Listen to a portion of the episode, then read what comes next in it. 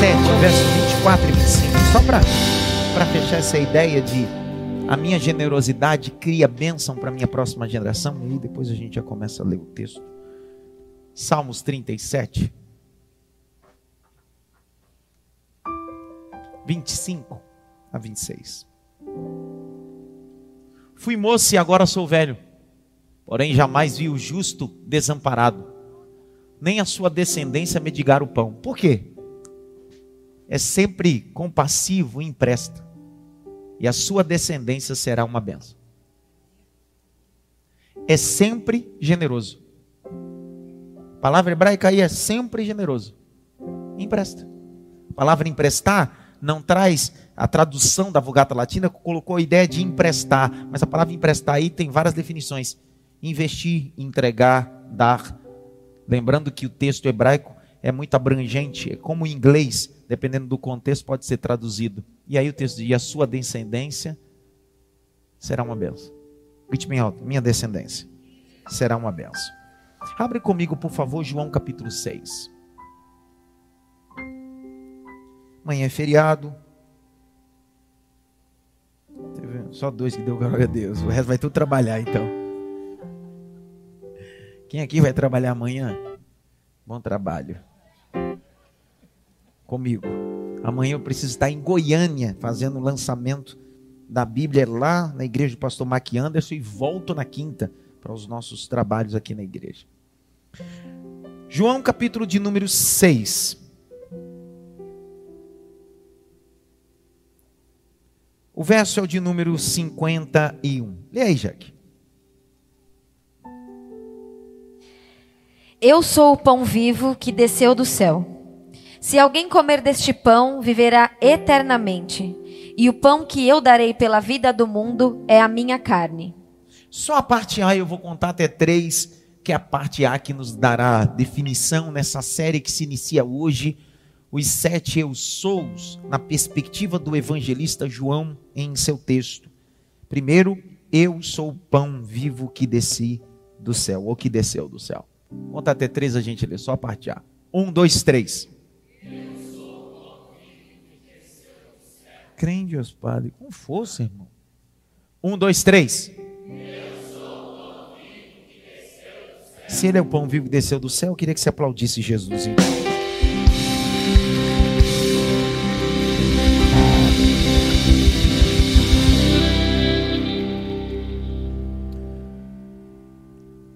O texto de João é um texto apologético. Por que um texto apologético? A palavra apologético define-se como um dos mais brilhantes teólogos, Norman Geiser, dizia: é a defesa das minhas convicções. Defendendo a partir do que? Do texto sagrado. Às terças-feiras nós nos reunimos aqui para aprendermos sempre coisas importantes do texto. Quando o meu coração se inclinou para essa série, era descobrir por que, que João decide gritar e escrever os sete eu sou aqui. Lembre-se que João é conhecido como o amado, aquele que reclinou sua cabeça no peito de Cristo.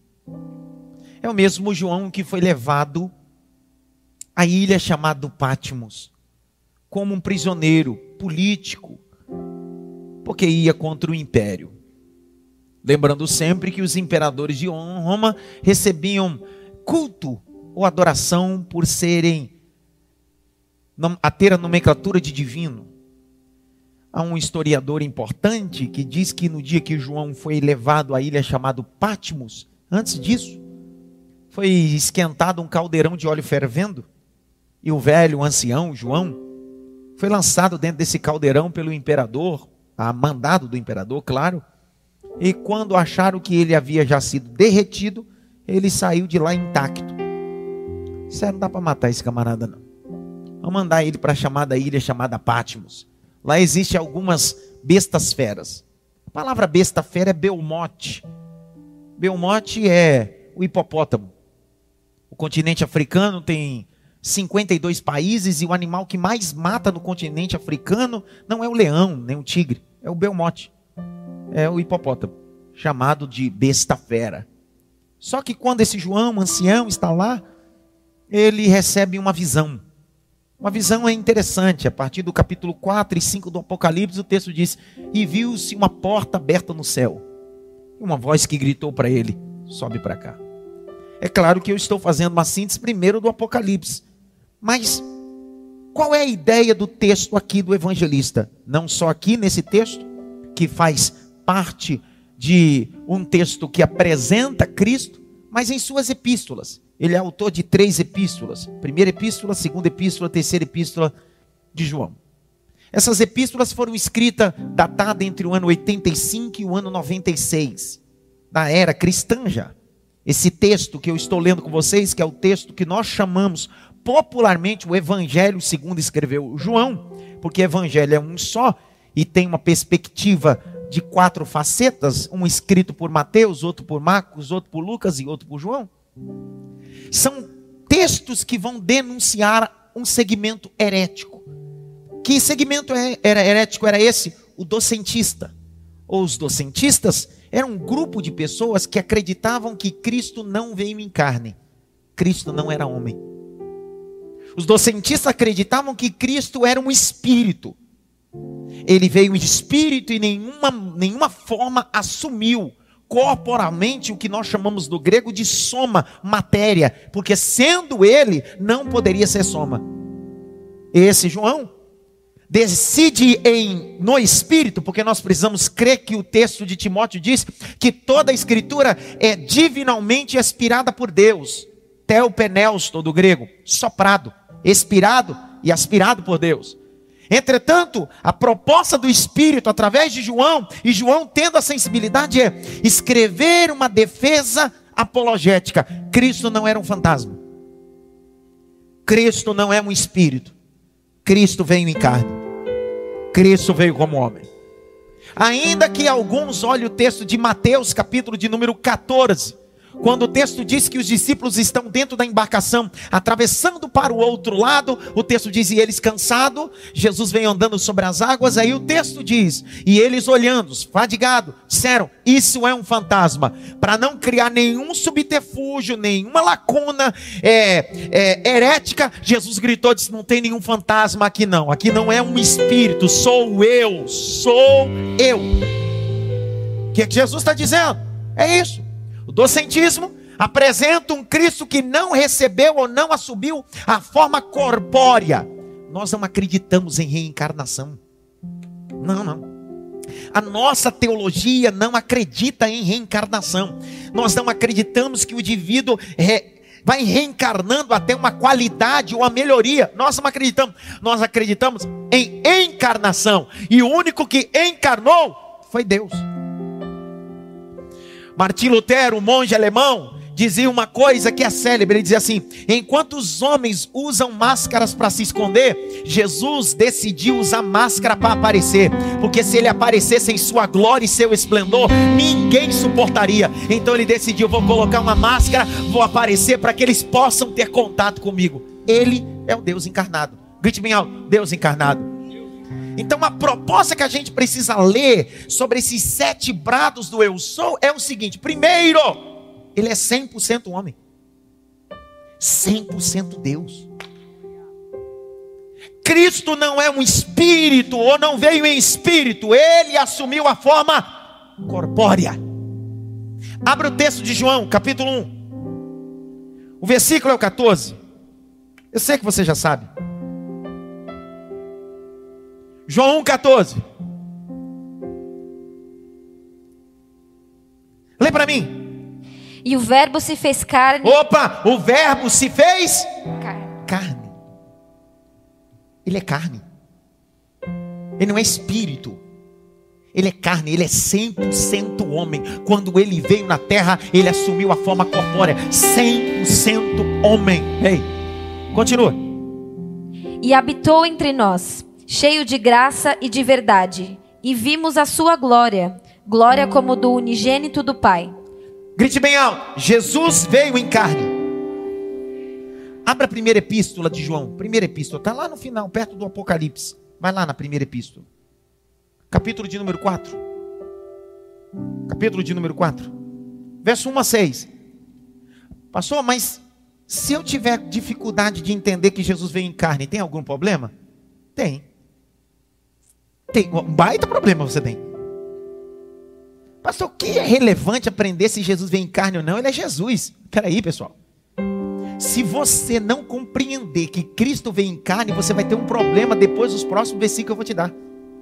Porque só alguém carne, sendo homem, pode interceder pelo homem. 1 João 4, 1 a 6, vai.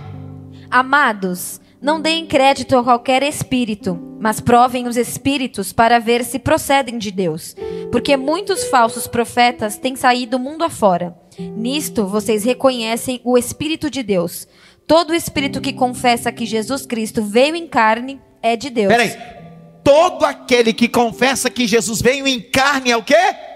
O docentismo na década de 90, na era cristã, no ano 90, estava dizendo: não, ele não veio em carne.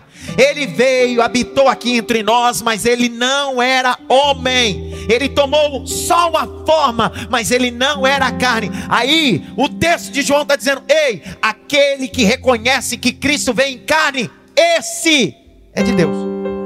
Continua. E todo espírito que não confessa isso a respeito de Jesus não procede de Deus. Pelo contrário, este é o espírito do anticristo, a respeito do qual vocês ouviram dizer que viria e que agora já está no mundo. Filhinhos, vocês são de Deus e venceram os falsos profetas, porque aquele que está em vocês é maior do que aquele que está no mundo.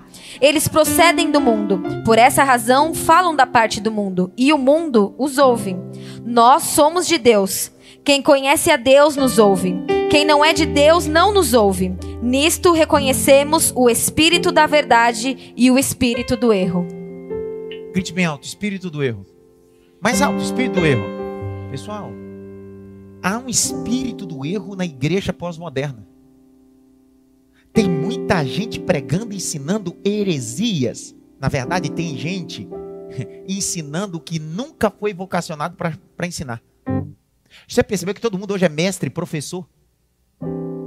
Eu estou dizendo no meu nicho de atuação teológica. O camarada decora quatro versículos, faz uma pesquisa no Google e coloca lá, professor fulano de tal. Pera, pera, calma. A gente precisa entender algumas bases. Primeira base daqui é, antes dele ser o Deus 100% Deus, ele é 100% homem.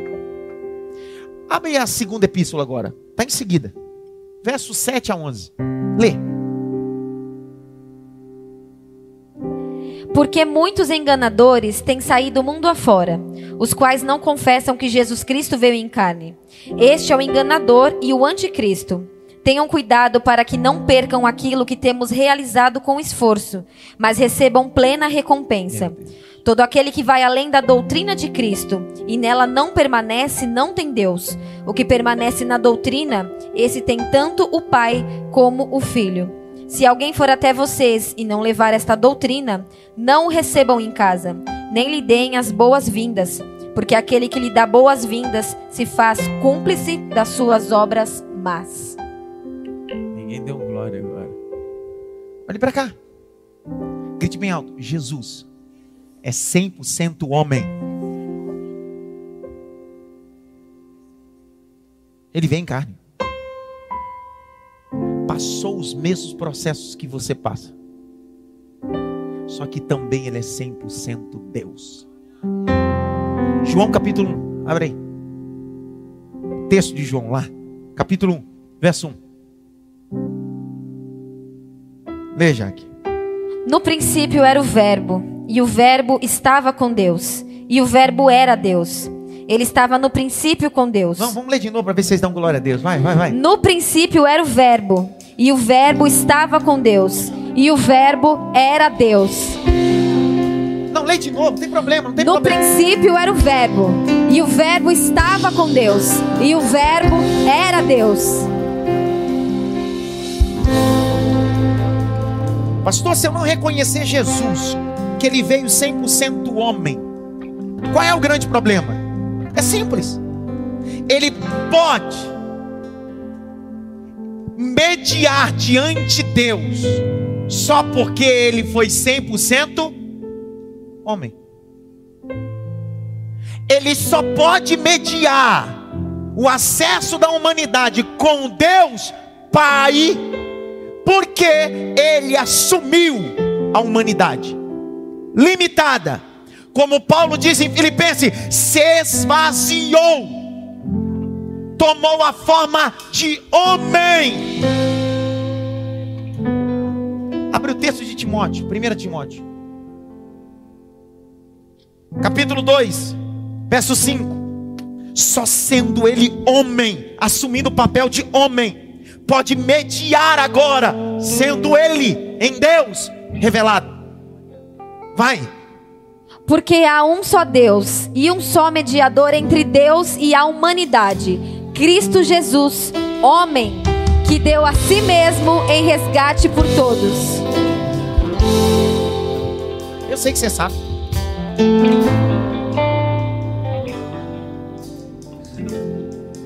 Outro dia eu fui dar aula, eu, eu, aí eu conto da aula de um rapaz. Ah, eu falei, você sabe, eu sei que você sabe. Mais não. O problema não é saber, é viver. Jesus é 100% homem, 100% Deus, quando ele se revelou. Como homem, ele orou, como Deus, ele recebe oração. Como homem, ele jejuou, como Deus, ele enche o odre daquele que jejua. Como homem, ele teve sede, mas como Deus, ele é a própria água da humanidade. Ei, o homem só há salvação através da conciliação de Cristo homem com Deus. Abre o texto de Coríntios, abre aí, rapidinho. 2 Coríntios capítulo 5, verso 18 a 19.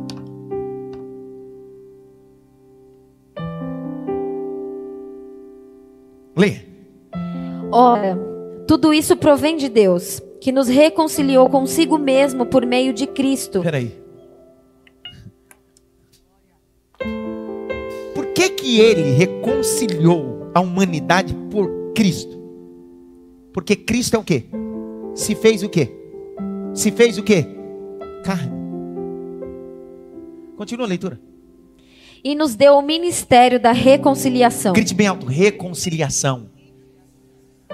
Então por que, que o senhor está tá sendo tão.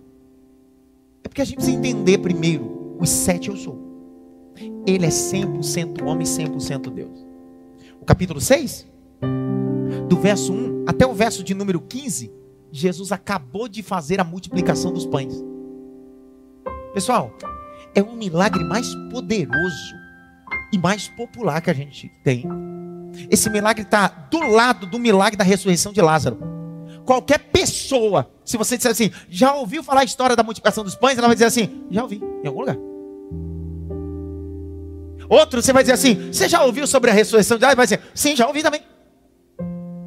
Jesus acabou de dar comida e pão à multidão e peixe capítulo de número 6, verso 22 a 24. Olha o texto.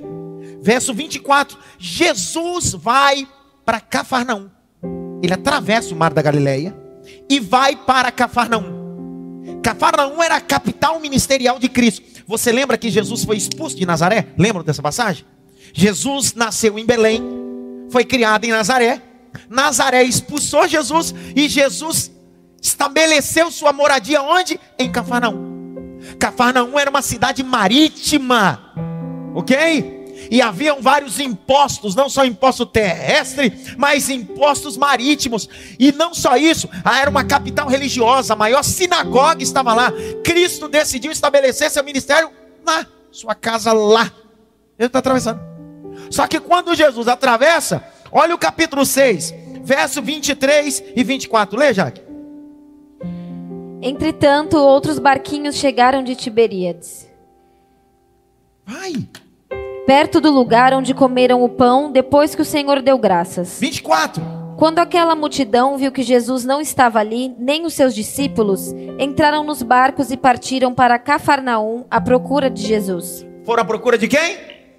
Pergunta que não quer calar. Jesus acabara de dar comida a essa multidão, sim ou não? Eles estão tão empolgados com a comida e com tudo que aconteceu, que eles nem perceberam que Jesus foi embora. Só que eles só percebem que Jesus foi embora quando a barriga volta a doer de fome. Tem gente que só procura Jesus quando a barriga dói. Vou de novo. Tem gente que só vai atrás de Jesus quando precisa de alguma coisa. Há uma multidão atravessando, eles não querem Jesus, eles querem pão novamente. Mas acabaram de comer pão no deserto, na beira da cidade de Betsaida. E agora eles estão atravessando novamente. Eles não querem Jesus, eles querem o pão que Jesus pode dar. Sabe o que mais me deixa indignado com esse evangelho atual e com o tipo de crente atual? É o tipo de gente que se move não por aquilo que Cristo é, mas por aquilo que Cristo pode fazer. O que te traz para o Evangelho e para a casa de Deus é uma cura, é uma porta de emprego, é uma restauração familiar. Deus pode fazer tudo isso, mas eu não estou aqui por aquilo que Ele pode me dar, eu preciso estar aqui por aquilo que Ele é. Jesus.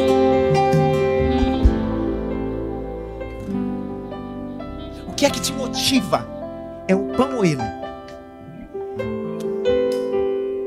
Vou de novo. O que é que te motiva servir a Cristo? É o pão ou ele? Porque você está falando de um pão que daqui a pouquinho vai te dar fome de novo. Você está falando de uma água que daqui a pouquinho vai te dar sede de novo. Mas Jesus está dizendo: Ei, eu não sou esse pão, eu sou aquele pão. Ei, mulher samaritana, eu não sou a água desse poço. A água que eu te der nunca mais terá sede. Não é sobre coisas horizontais, é sobre coisas verticais. Que é que nos motiva estar aqui, meu irmão? Quem sabe pode ser a sua última vez. Já que é a última, você vai me ouvir tudo hoje. O que é que te motiva estar aqui? Você vem por causa de quê? De quem? Olha o que Pedro disse debaixo de Mateus capítulo 16, após o feedback, ele diz: Para quem iremos? Pedro não diz para onde iremos, porque para Pedro pouco importa o endereço, pouco importa o local, porque para onde é local, Pedro nunca diz para onde, Pedro diz para quem, quem é pessoa, ele está dizendo para quem iremos, porque só tem palavras pessoa. Levante as tuas mãos para o alto. Feche os dois olhos. A boca, diga glória a Deus. Diga aleluia. Porque o que nos motivou trabalhar o dia todo, enfrentar trânsito, enfrentar o trânsito da Duda, da Fernandinha, vir de norte, sul, a leste, cansado, cochilando, com vontade de comer. Eu sei que você está cansado, mas o que te motivou aqui não foi quem ia pregar, quem ia cantar, a estrutura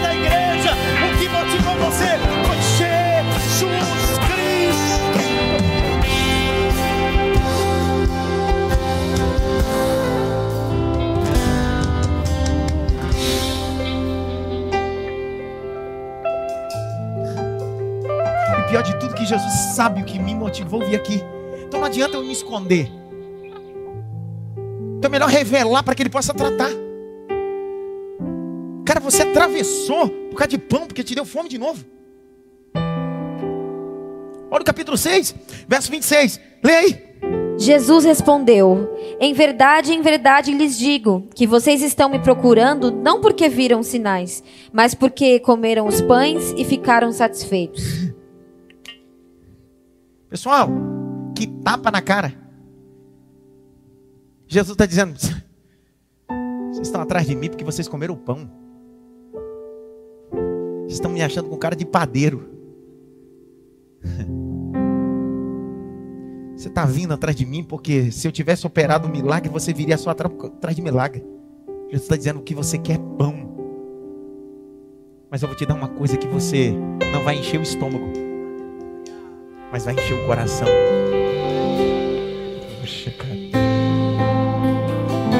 Lê o verso 27, já que vai. Trabalhem, não pela comida que se estraga, mas pela que permanece para a vida eterna, a qual o Filho do Homem dará a vocês, porque Deus, o Pai, o confirmou com o seu selo. sei se eu posso falar isso aqui, cara. Tem certeza? Você sabia que todos nós aqui temos um pouquinho de filho pródigo? Não o desviado. O que diz que voltou. Eu estou dizendo eu, não sei você agora. Tô, eu estou dizendo, nós temos um pouquinho de filho pródigo. Você lembra Lucas 15, quando o filho vai embora? Lembra ou não lembra? Ele gastou tudo absolutamente, sim ou não? Quando ele está no chiqueiro, o que faz ele cair em si? Vamos lá. O que faz ele cair em si? A consciência ou o estômago? Enquanto ele tinha para comer, não sentiu falta de ninguém. Ninguém fala nada. Enquanto ele tinha, ele não sentiu falta de ninguém. Acabou aqui e não tinha para alimentar aqui. A primeira coisa, um dos mais importantes nutrólogos chamado Dr. Barakart, diz que o centro das emoções do indivíduo não é no cérebro, é no estômago. É aqui é o centro das emoções do indivíduo, no estômago. Então, quando não teve o que comer, afetou a consciência. Ele diz: que, que eu estou fazendo aqui, cara? Porque a Bíblia vai dizer: E caindo ele, abre lá Lucas 15. Verso 15 a 17, lê. Então foi pedir trabalho a um dos cidadãos daquela terra. E este o mandou para os seus campos a fim de cuidar dos porcos. Ali ele desejava alimentar-se das alfarrobas que os porcos comiam, mas ninguém lhe dava nada. Então, caindo em si, disse: Quantos trabalhadores de meu pai têm pão com fartura? É por causa do pai? Ele quer voltar para a casa do pai por causa do pai? Vamos lá. Ele diz assim, cara, tô com a saudade do meu pai. Eu tô com a saudade do cheiro do meu pai. Ele está dizendo isso? Ele está com saudade do quê? Do pão do papai. Saudade do milagre do papai. Da mesa do papai. Da mesada do papai. Da honra do papai. A motivação dele está errada. O que faz ele voltar para a casa do pai não é o pai, é o pão. E a gente está cheio dessas crises as nossas motivações estão erradas, porque nós somos movidos pelas nossas necessidades. E o que Jesus está dizendo para aquela multidão é: vocês não estão atrás de mim por causa de mim, vocês estão atrás de mim porque eu dei pão para vocês e vocês voltaram a ter fome. Só que olha essa: o filho vai em direção à casa do pai com a motivação, e qual era a motivação? O pão. Agora olha o capítulo 15, verso 18. O pai sabe que a motivação do filho é o quê? Olha o que o pai faz. Lê. Vou me arrumar, voltar para o meu pai e lhe dizer: Pai, pequei contra Deus e diante do Senhor. Já não sou digno de ser chamado de seu filho. Trate-me como um dos seus trabalhadores. Por quê? Lembro que ele disse que um dos trabalhadores do seu pai tinha abundância do quê? Ainda ele não está falando sobre o pai, ele ainda está preocupado com o quê? Com o pão. Aí olha o texto, vai e arrumando-se foi para o seu pai. Vinha ele ainda longe quando seu pai o avistou e, compadecido dele, correndo, o abraçou. Se não der glória agora, você vai ver. Ele está vindo. Qual é a motivação dele? Qual é a motivação dele? O pai não deixa ele chegar em casa.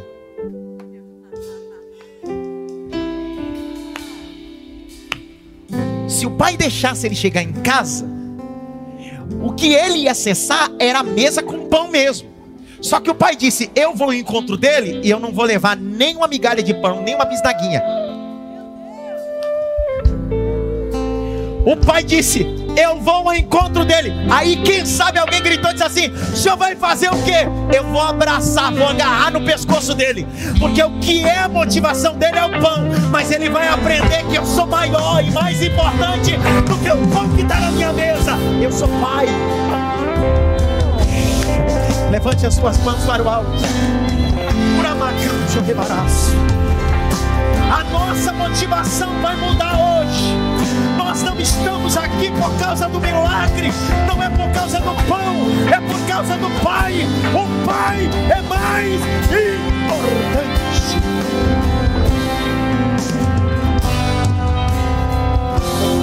Peraí, ele voltou para casa por causa do quê? Qual era a motivação dele? Vamos lá, qual era a motivação dele? Só que quem ele se encontrou primeiro, com o pão ou com o pai? Só que quando ele se encontra com o pai, o pai grita: traz pão.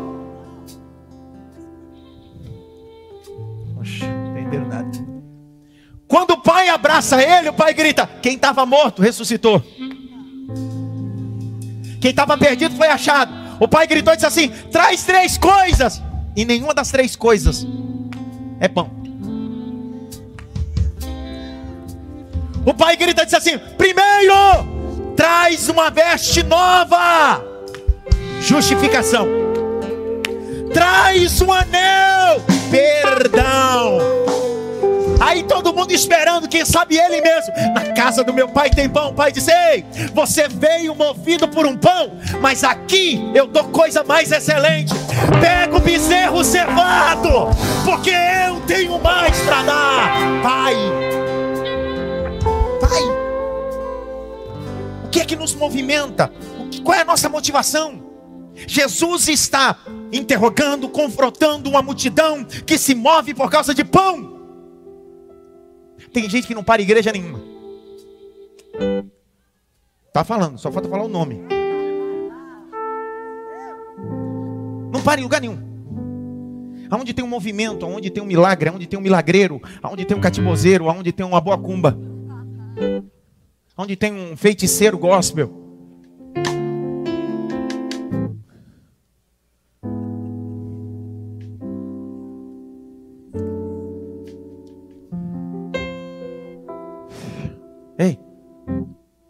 Motiva é Jesus.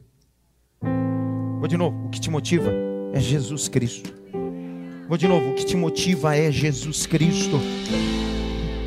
Olha lá o versículo de número 30, já que lê. Mas quando veio esse seu filho, que sumiu com os bens do Senhor. Você está lendo aonde? 6,30? 6,30 de João. É que eu fui mais rápido que vocês agora. Eu já preciso terminar. 6,30, vai. Então eles disseram: Que sinal o Senhor fará para que vejamos e creiamos no Senhor? Peraí, pessoal. Não, vocês estão de brincadeira comigo. Quem é que está pedindo para Jesus fazer sinal? Quem é que está pedindo para Jesus fazer sinal? A multidão, sim ou não? Mas espera aí. O que, que eles tinham visto do outro lado? Não foi a multiplicação, a multiplicação é o quê? O sinal.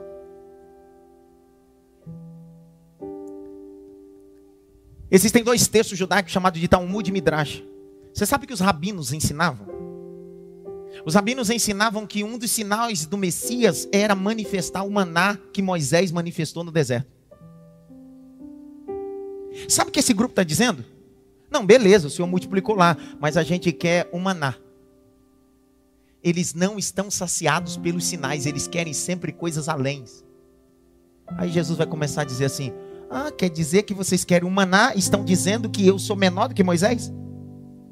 Porque o que os rabinos ensinavam é o seguinte: qualquer outro que fizer um milagre menor do que o maná é menor do que Moisés. Por isso que eles estão dizendo: queremos outro sinal. E o que eles estão pedindo é: transforme em maná. Jesus, sabendo o que eles estão dizendo, olha o que Jesus fala. Verso de número 31 a seguir, vai, Jaque. Nossos pais comeram o maná no deserto, como está escrito. Deu-lhes a comer pão do céu. Jesus lhes disse: Em verdade, em verdade lhes digo que não foi Moisés quem deu o pão do céu para vocês. Quem lhes dá o verdadeiro pão do céu é meu Pai. Porque o pão de Deus é o que desce do céu e dá vida ao mundo. Pessoal, olha para cá. Preciso ler isso daqui. O texto de Números 11, a palavra maná aparece aqui. Manhu. É a palavra hebraica, manhu. Ru em hebraico é ele. A vocalização de manhu, a tradução, é muito mais do o que é isso. É o que é ele.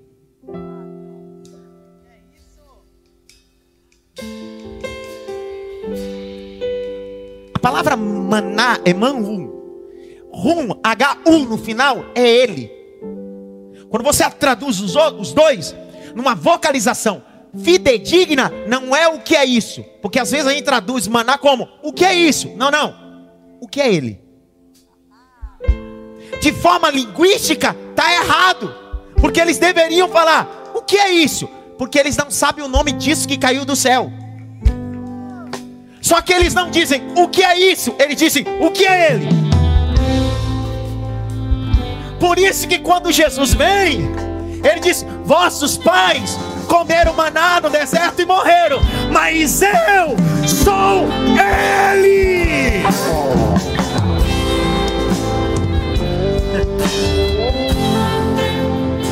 Lembre-se que o maná é um tipo e Cristo é o antítipo tipo, figura, antítipo original. Quando no capítulo 11, que é o mesmo capítulo também 16 de Êxodo, quando o maná vinha do céu e ficava como orvalho, eles escolhiam, eles diziam: Manhum, Manhum, o que é ele? O que é ele? Passaram 40 anos dizendo: O que é ele? O que é ele?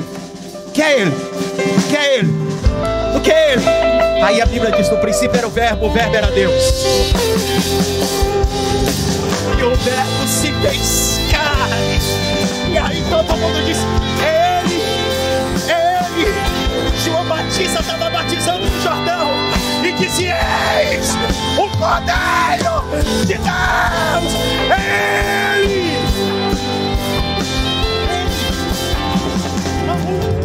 Ele que alimenta, Ele que abraça. Ele que apaga. É Ele. É Ele que me alimenta todo dia. É Ele que me abraça todo dia. É Ele que me acolhe todo dia. Ele é o mesmo ontem, hoje e eternamente. Ele é maior do que Moisés. Ele é maior do que Abraão. Ele é maior do que Salomão. Ele é Jesus Quem é Ele? Obrigado, Paulo. Quem é ele? Quem é ele? Quem é ele? Irmão,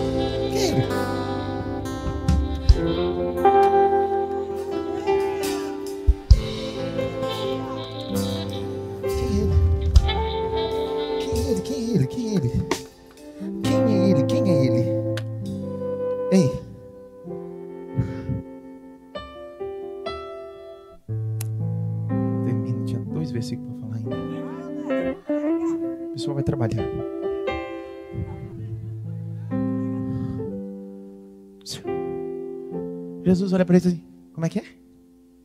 Vocês querem que eu faça um milagre? Que Moisés fez?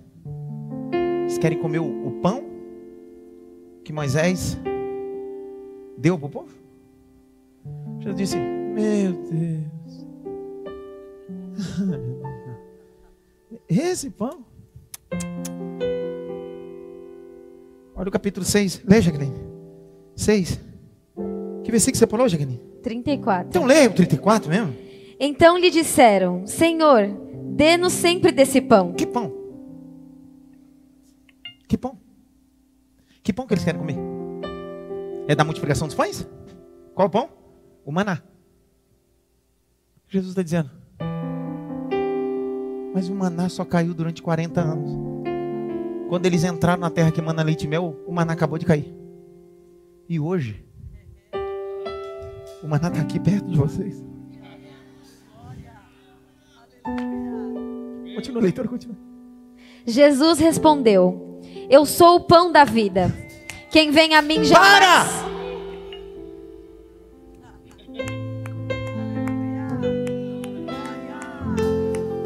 O que Jesus está dizendo é: Durante 40 anos o maná caiu e uma geração, mesmo comendo maná, morreu no deserto. Vocês querem esse pão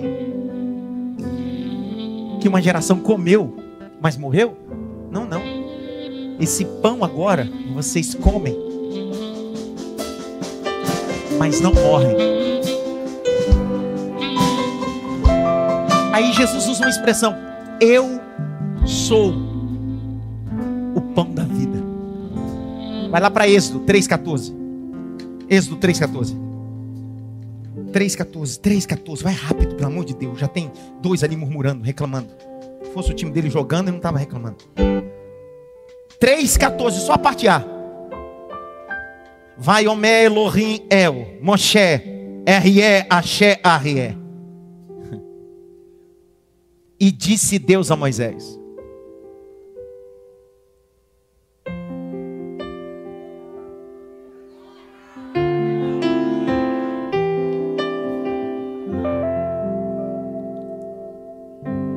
hebraico não existe o verbo ser no presente.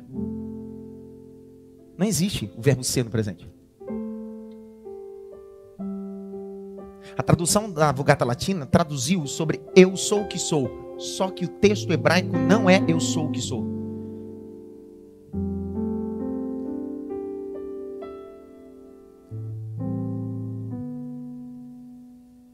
Pega papel e caneta. Escreve essa tradução básica. Eu serei o que serei. Arrié, axé, arrié. Eu serei o que serei. Em outra tradução, eu sou aquilo que você precisar que eu seja.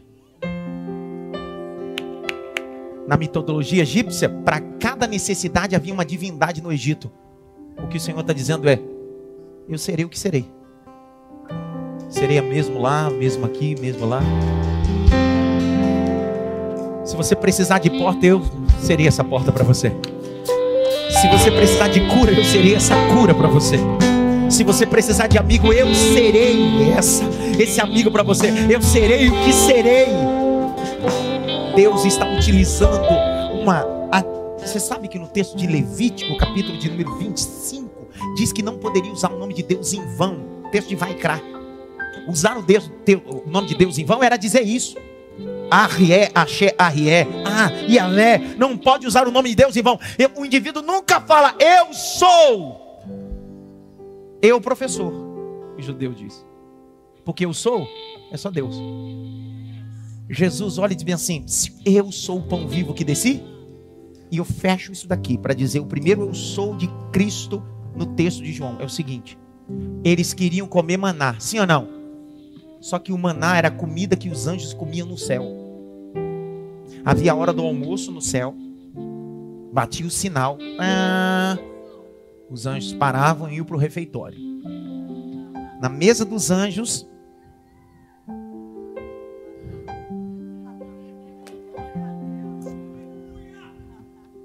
Os anjos paravam para comer na hora do almoço.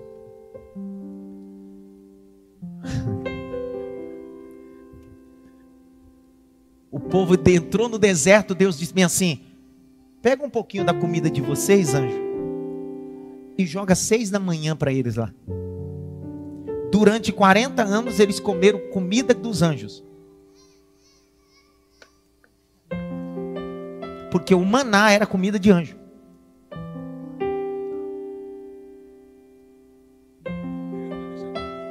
Salmo 78, vai. Salmo 78. Põe na tela, para não ficar ninguém com dúvida.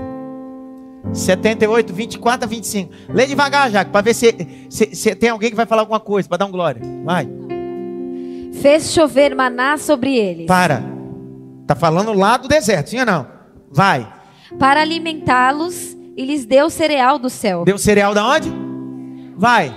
Todos comeram o pão dos anjos. Ele enviou-lhes comida à vontade.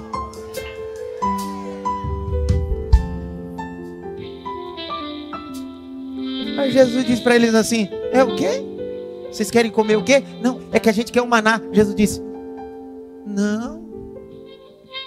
A comida dos anjos vocês comeram, tiveram fome e morreram. Eu não sou a comida dos anjos. O senhor é o que então? Eu sou o pão vivo. Que O povo comeu comida dos anjos no deserto. Elias comeu comida dos anjos. O pão que Elias comeu, que andou 40 dias, era comida de anjo. Mas Jesus olhou para eles e disse assim: Chega de comer comida de anjo, agora eu sou a comida da humanidade. Eu sou a comida da humanidade.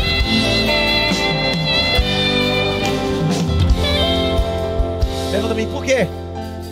Porque ele é um Deus. João capítulo 5, versículo 8, para não ficar só nas minhas palavras. Até aqui. Leia aí, Jaque. Então Jesus lhe disse: Levante-se, pegue o seu leito e ande. Presta atenção. Jesus então disse: Levanta, pega o seu leito e ande. Você leu essa passagem já? Jesus primeiro curou ou perdoou o pecado? João, Jesus primeiro perdoou ou curou? Perdoou. Porque alguns indivíduos, se você continuar a narrativa, Jesus encontra esse homem no templo e diz bem assim: por causa dos teus pecados você padeceu. Vê se não cometa outros pecados piores. O que Jesus está dizendo é: eu não vim curar só o seu corpo, eu vim perdoar você de todos os pecados. Grite bem alto: Jesus é o pão vivo que desceu do céu. Dia 19 agora nós vamos para Israel. Com um grupo de 30 alunos meus falando sobre arqueologia em Israel. Sabe o que eles vão descobrir? Uma coisa. Na Palestina, na hora do café, pode ter tudo. Só não falta pão. Na hora do almoço, pode ter tudo. Só não falta pão. Na hora da janta, pode ter tudo. Só não falta. O que Jesus está dizendo é: Eu sou aquilo que nunca falta na tua mesa. Fique em pé.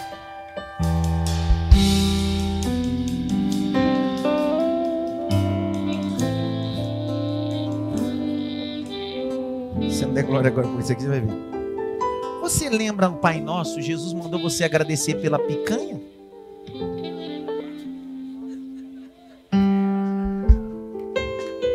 Jesus mandou você agradecer pelo quê? Ah, pelo pão.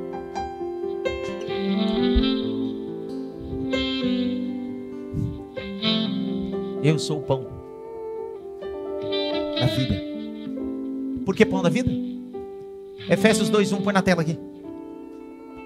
Eu tive em Manaus agora, eu tive vontade de conhecer o Siqueira. Ele é de Manaus, não deu tempo. E ele deu vida. Quando vocês estavam mortos em suas transgressões e pecados. Eu sou o pão da vida. Comer maná vai te continuar morto, mas comer o pão da vida te dará vida e vida em abundância. Se você quiser melhorar de vida, não venha para o cristianismo. O cristianismo não tem poder de melhorar a vida de ninguém.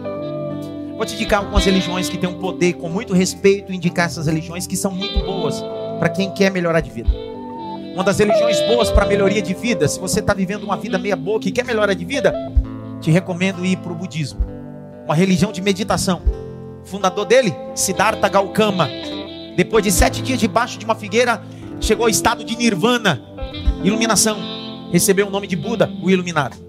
O budismo diz: se você quiser melhorar de vida, é só meditar. O budismo é boa religião. Pode ir. É sério. Se você quiser melhorar de vida, vou te indicar uma segunda religião. Também. Boa para melhoria de vida. Essa religião foi fundada por Dizarte Rivail, um médico sincretista, que não acreditava em nada. Até que um dia, numa reunião entre amigos, ele recebe uma reencarnação a reencarnação de Allan Kardec. Ele escreve um livro, o livro dos Espíritas, que é a Bíblia do Espiritismo Kardecista. O Espiritismo Kardecista acredita que o indivíduo, no processo da reencarnação, vai melhorando de vida a cada reencarnação. Se você quiser melhorar de vida, te indico: Espiritismo Kardecista é uma boa religião. Se você quiser mais ainda, vou te indicar Seixunoye uma religião muito boa, oriental, que diz que a fraternidade pode melhorar a vida. O cristianismo não melhora a vida. Pastor, então o que, que eu estou fazendo aqui? É que o cristianismo dá uma coisa que você nunca teve. O cristianismo não pode melhorar o que você nunca teve, porque Jesus disse: Eu vim para que vocês tenham vida, e vida. E sobre melhoria. Sem Jesus eu sobrevivo, em Cristo eu vivo. Não é sobre placa de igreja, não é sobre pastor, padre, não é patriarca, é sobre Jesus Cristo. Ele é o pão da minha mesa, Ele é o pão da minha alma,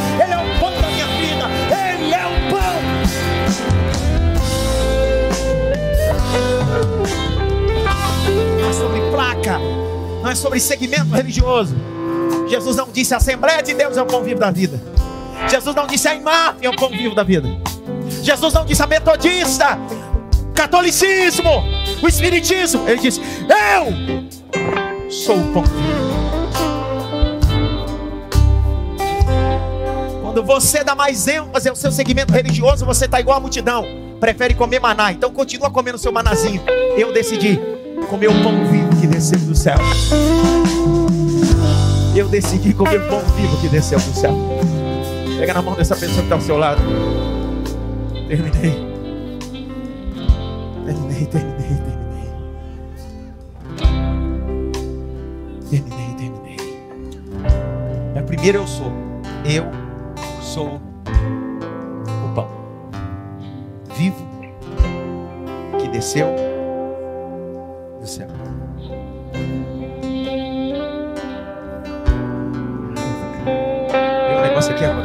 até agora, tá miséria. Que hora que caiu o maná? Que hora que caiu o maná? Seis. Seis, seis, seis da manhã. Seis da manhã, o maná. Jesus foi crucificado nove da manhã, na sexta. Três horas da tarde ele morreu. Das três às seis da tarde, José de Arimateia e Nicodemos tiraram o corpo de Jesus antes que o Shabat começasse. E colocaram ele no sepulcro e colocaram uma pedra. No sábado, tudo em silêncio. Quando foi domingo, seis da manhã, seis da manhã, Maria Madalena foi ao sepulcro um grupo de mulheres. Disse, vai fazer o que lá? Eu vou perfumar o corpo. né? Quando chegaram lá, a pedra estava removida. Tinha um anjo de perna cruzada, perna cruzada é acrescento meu, de perna cruzada, olhando para eles assim: a quem procurai dentre os mortos? Aquele que já ressuscitou. Quando, solta a mão dele, vai. Quando ela se vira e olha para ele, ela diz bem assim: Aonde você colocou o corpo do mestre? Aí ele olhou para ele assim: Maria Madalena, sou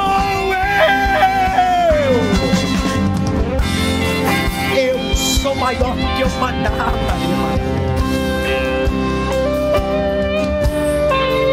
Tem alguém essa noite que quer confessar Jesus como seu único e suficiente Salvador? Ou tem alguém que quer se reconciliar com Cristo? Levante a sua mão onde você está. Tem alguém? Pastor, eu quero aceitar esse pão. Eu quero comer esse pão. Ou eu quero me reconciliar com esse pão. Pastor, faz muito tempo que eu não como esse pão. E hoje eu quero me reconciliar. Tem alguém essa noite? Só levantar sua mão. Tem alguém? Tem uma moça ali. Tem mais alguém?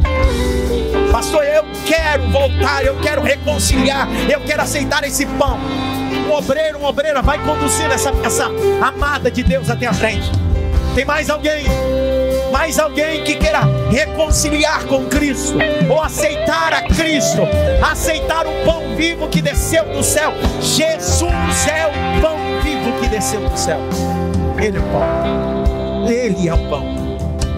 Eu não acredito deixar ela vir sozinha. Meu Deus do céu, será que eu vou ter que descer para ir com ela?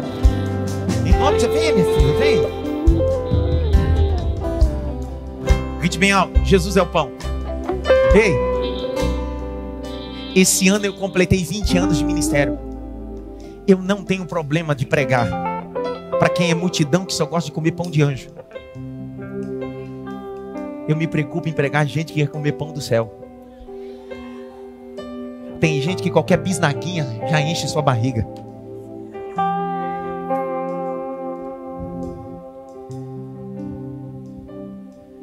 Grite bem alto: Jesus é o pão vivo que desceu do céu. Estenda as mãos para cá. Pai, nós queremos abençoá-la. Pedir que o pão vivo que desceu do céu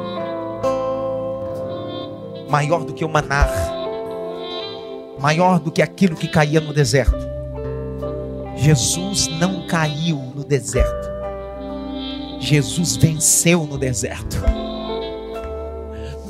Mas Jesus, como maná, foi triturado, amassado, moído pelas nossas transgressões. E o castigo que nos traz a paz estava sobre ele. Eu abençoo tua vida, abençoo tua alma, abençoo teu coração, para a glória do nome de Jesus. Dá um abraço nela, pastora Sandra. Vamos aplaudir Jesus.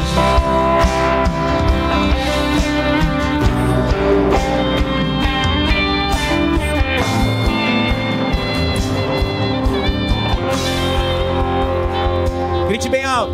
Jesus é o pão vivo que desceu do céu. Mais alto. Jesus é o pão vivo que desceu do céu. Eu tenho vários católicos, espíritas, pessoas ateus aqui, pessoas do candomblé, do Umbanda, que vêm me ouvir pregar todas as terças-feiras. Não há problema nenhum. Por isso que eu faço questão de não ressaltar nomenclaturas denominacionais. Eu sou pregador de Cristo. Não consigo apresentar a casa do Pai sem antes não apresentar o Pai. Infelizmente, a nossa geração é uma geração de pregadores que apresentam o pão e a casa do Pai. E por isso muitas pessoas estão na casa do Pai comendo pão sem conhecer o Pai. Eu prefiro apresentar primeiro o Pai, depois o indivíduo. Conhece a mesa do Pai e a casa do Pai.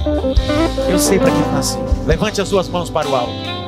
Que a graça do nosso Senhor e Salvador Jesus Cristo grande amor de Deus Pai, a consolação e a união do Espírito Santo, seja com todos, não só agora, mas para todos sempre. Só aqueles que entendem que Jesus é o pão da vida, diz amém.